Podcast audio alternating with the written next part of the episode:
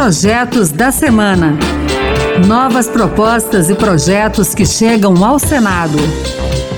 Olá, está no ar o Projetos da Semana. Eu sou Pedro Henrique Costa. A partir de agora você vai conhecer as principais propostas apresentadas no Senado Federal nesses últimos dias.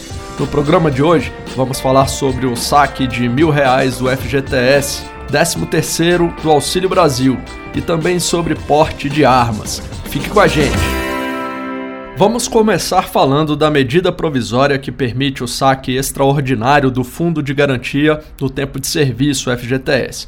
O valor é de até mil reais por trabalhador e a retirada poderá ser feita até 15 de dezembro. O pagamento feito pela Caixa Econômica Federal começa no dia 20 de abril. O trabalhador pode pedir o crédito automático em conta poupança da Caixa ou em conta do tipo poupança social digital. O valor de mil reais é o limite máximo para o resgate. As demais regras de movimentação dos recursos do FGTS estão mantidas, como demissão sem justa causa, aposentadoria e aquisição de imóvel. Segundo o governo, os saques não comprometerão financeiramente o FGTS, porque estão mantidos os recursos do próprio fundo e das operações de financiamento aos setores de habitação, saneamento e infraestrutura. O governo calcula a liberação de até 30 bilhões de reais, beneficiando 40 milhões de trabalhadores. Outra medida provisória que merece destaque é a que traz novas linhas de microcrédito para pessoas físicas e microempreendedores individuais, os MEIs. O Programa de Simplificação do Microcrédito Digital para Empreendedores, Sim Digital, consiste em duas operações para pessoas físicas, será emprestado um valor de até mil reais com taxa de juros a partir de 1,95% ao mês e parcelamento em 24 meses. Essa modalidade também vale para quem está com o nome sujo. E para os microempreendedores individuais, o crédito será de até 3 mil reais, com juros a partir de 1,99% ao mês e parcelamento também em 24 meses. O programa deve ter início em 28 de março. O microcrédito para pessoas físicas será oferecido pelo celular por meio do aplicativo Caixa Tem. E a contratação poderá ser feita de forma automática, com análise do pedido em até uma semana. No caso dos MEIs, no primeiro momento, o empréstimo deverá ser feito nas agências da Caixa. A ideia, no entanto, é liberar o financiamento pelo aplicativo Caixa Tem após 45 dias. A expectativa do governo é de que 4,5 milhões de empreendedores sejam beneficiados. Vale lembrar que, uma vez editadas, as medidas provisórias já passam a valer, mas elas precisam ser votadas em um prazo máximo de 120 dias lá no Congresso Nacional para não perderem a validade.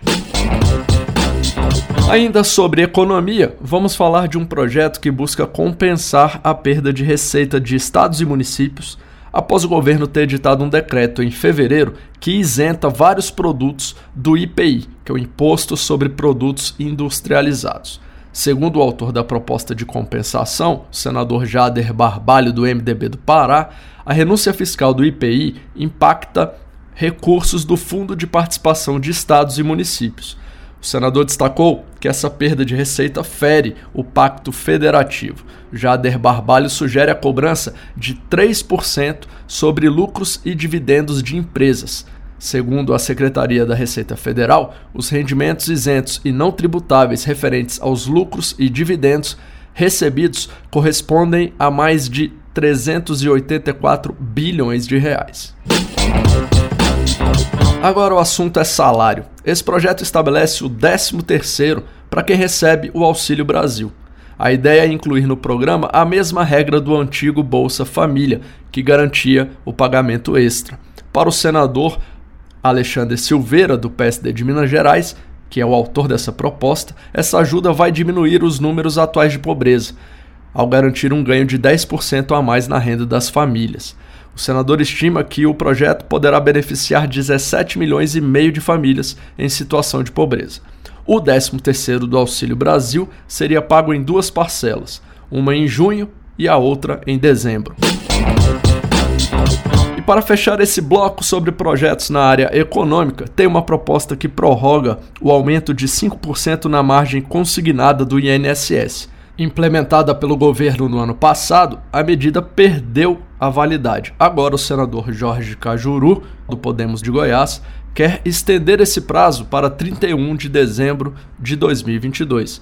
Ele argumenta que a intenção do governo foi ajudar as pessoas durante a crise gerada pela pandemia.